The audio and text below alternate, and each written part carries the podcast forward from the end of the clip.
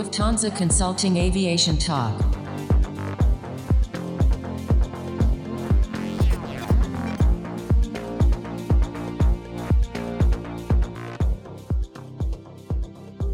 Hello and welcome to a new episode of Lufthansa Consulting Aviation Talk. I am Dominique Bayer and today I'm your host. In our podcasts, we discuss current topics in the aviation industry with our company experts, and we also want to inspire people who are interested in the aviation industry. Today's topic will be on customer experience. We will talk about the general concept. We will also dive into what has changed because of Corona. And my guests today are Wolfgang Bublitz and Laura Nostadt. Wolfgang is head of the Solution Group Customer Experience and associate partner of Lufthansa Consulting, and Laura is a consultant of the Solution Group Customer Experience. Hello and welcome to the show. Hi, thanks for having us. Hi, good to be here. Wolfgang, can you explain for us the general concept of customer experience?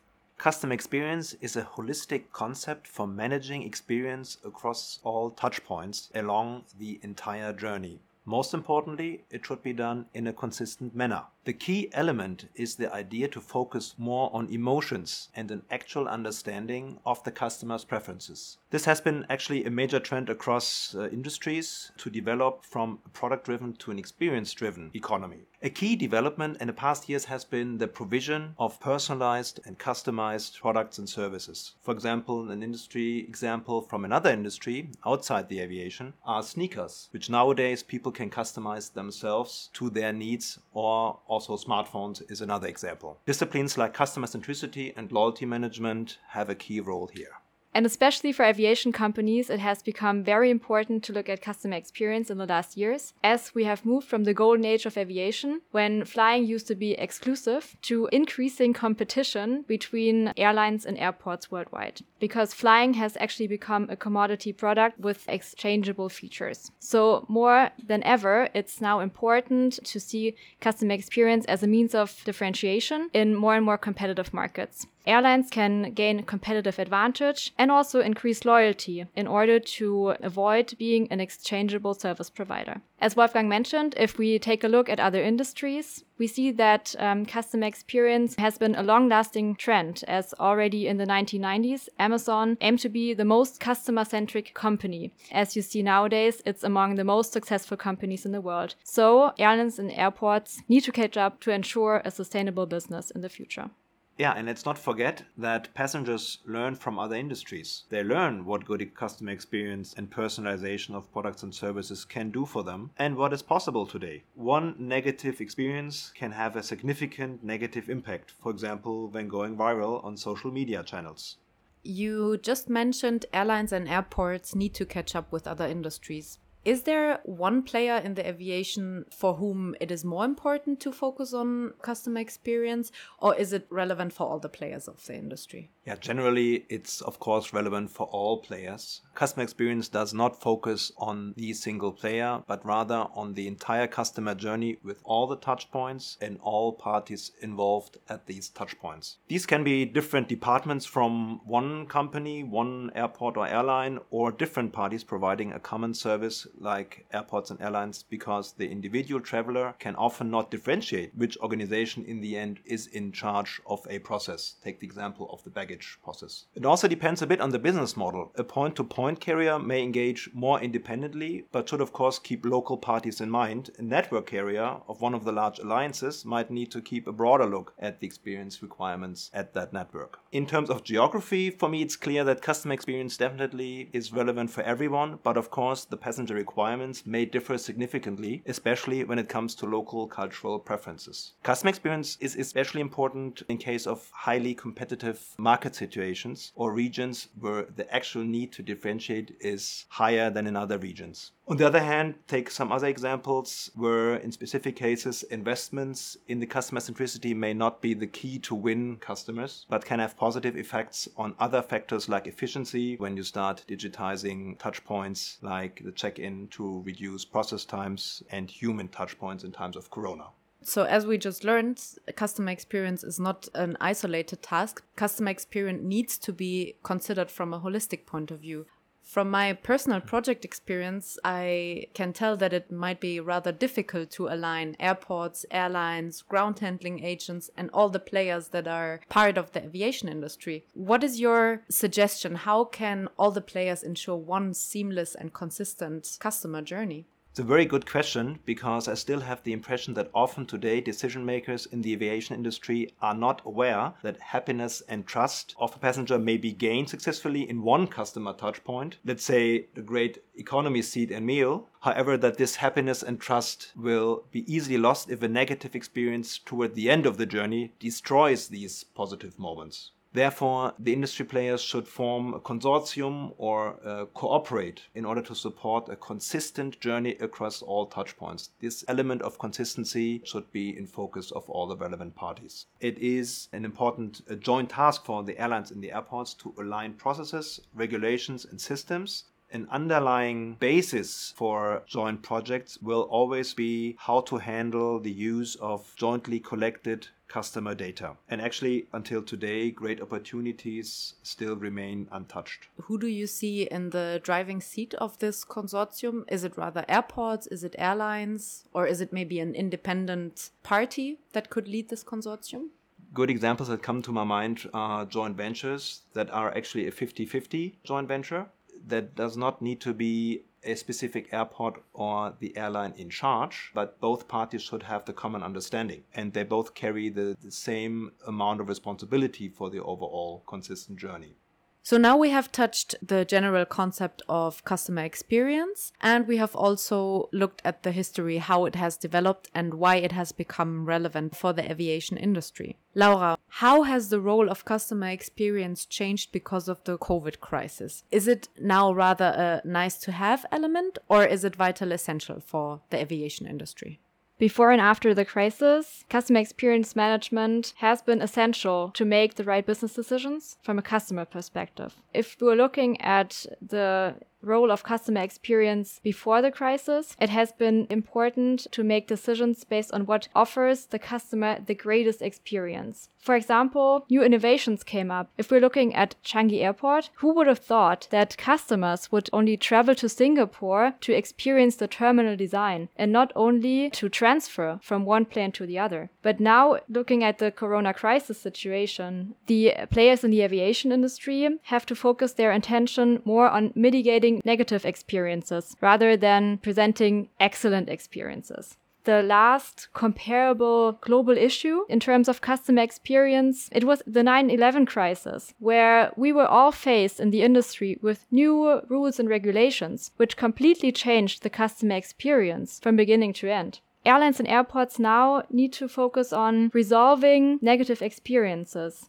During my preparation of this mm -hmm. podcast, I read a very interesting statement it takes 12 positive experiences to make up for one unresolved negative experience. That's a really good point. And how airlines or also airports or any other player in the industry can react to this is that they can ensure positive experiences by providing the right expectations for travel. For example, we see that um, there are now information platforms coming up that offer customers real time updates on their planned or upcoming travels. So customers can ideally prepare for their trip and know which new rules and regulations they are facing. Laura, you talked about the changing customer needs because of the corona crisis. Mm -hmm. How can airlines and airports react to those changed needs? We usually look at the needs of customers in a holistic concept by creating personas, which uh, stand for the typical customer segments which airlines or airports focus on in times of corona crisis, we work together with our customers to create new persona profiles which represent the pressing wants and needs of customers after the crisis. To give you an example, which kind of needs might have changed before the crisis, we usually looked with our customers at individual needs, which um, would be catered by offering, for example, personalized services. But now the focus lies rather on how to cater to the most basic needs of actually feeling safe while traveling passengers would now rather choose a free mask instead of a free champagne on board, right? Yes, of course. We need to look at the features which grant the best experience in the current situation. Did you come up with a completely new persona because of the COVID crisis? Or is it just a challenging of existing personas? We have found that not the personas changed, but across all personas, the needs of these customer segments changed. To give you some first insights from our trend study we recently conducted, two major trends prevail. The first major trend, which is actually the most important in the aviation industry right now, is health and hygiene. 56% of travelers stated that they would only fly again if they feel completely safe again. So, this means that airlines and airports need to find the right measures to ensure peace of mind traveling. For example, the enforcement of wearing masks throughout the whole journey. And the second key finding uh, of the study is that 76% of travelers especially value seamless and automated support during situation of irregularities. And this is especially important now during the crisis. Make customers feel taken care of. Also, less human interaction is appreciated. In some airports, there are actually first pilot projects uh, ongoing with regards to completely biometric passenger journeys, establishing a so-called safety corridor, which is basically a hassle free and touchless corridor on the ground to the aircraft. Thank you, Wolfgang. Thank you, Laura, for sharing some insights of your trend study. We are excited to learn more about the current trends of customer experience by the beginning of next year. Wolfgang, you were talking about the hassle free and touchless journey, about biometric passenger journey. For me, this automatically relates to additional costs that either airports or airlines have to bear when introducing concepts like this. Actually, in the last podcast, we were talking about finance and how critical the situation is right now for airlines during COVID. How can airports and airlines be convinced to still invest in the concept of customer centricity while we are facing the most dramatic crisis ever in the industry? Yeah, I think this is an important topic as I'm convinced that pure cost cutting will not save the industry. Customer experience is a key criteria for prioritizing investments, though. How to decide where to invest? Ask the travelers. Make sure by cutting costs due to this financially critically uh, situation that a good customer experience is still being ensured. Don't lose the fight for passengers in times of this overcapacity. Especially on competitive routes, neglecting your passengers' preferences will show long term effects. It means focusing on really the key needs your passengers might have right now. Concentrating on the right topics allows to accommodate also strict budget limitations. Automation, self services make it easier for customers and offer cost saving potential. By catering to new needs such as more space, create ancillary products the customer can choose from and explore new sources of revenues, such, for example, a free middle seat. And there was also a finding from our study uh, about 50% of travelers are willing to pay extra for a middle seat. So, this is additional revenues in times of crisis. So, this is indeed possible. So it seems rather important to take the correct perspective on the topic of customer experience and then also to see the benefits of it, which can be cost savings or even creating additional revenues. Thank you for this um, insights to the concept of customer experience and how it has changed because of the corona crisis. As a last statement, Wolfgang, could you let us know what's your future perspective for the concept and for the topic of customer experience in the aviation industry? I'm very convinced that the importance of customer experience will remain on a high. Of course, with the prevailing uncertainties today, companies must stay flexible but need to keep listening to their customers. Strategically using customer feedback and listening to the voice of the customer will be the right way also during this time of crisis. Motivate your passengers to fly again. In again rising passenger numbers, it will be key to take a customer centric approach to analyze how to improve existing products or to enhance your product portfolio depending on most pressing customer pain points. Finally, understand your future customer. Analyze expected shifts, such as from business to more leisure travel, understand different needs, and find right answers in your offering. Thank you very much. Thank you also, Laura, for being here and sharing insights about customer experience. After today's podcast, my perspective on customer experience has definitely changed. It is not just a buzzword, but rather a very important and strategic concept that should be followed by not only airlines, but also airports and other players in the aviation industry. Implementing customer experience within your organization can be a leverage not only on the cost cutting side, but also on generating and exploring new sources of revenue. On top of that, when key players in the aviation industry don't focus on customer experience, experience as a concept at all, it bears a risk that competitors will be ahead of you. Thank you to all the listeners of today's podcast. I would like to encourage you to get in touch with us and interact on our social media channels LinkedIn, Instagram, Facebook, and hope you stay tuned for our next episode. Goodbye and take care. Lufthansa Consulting Aviation Talk.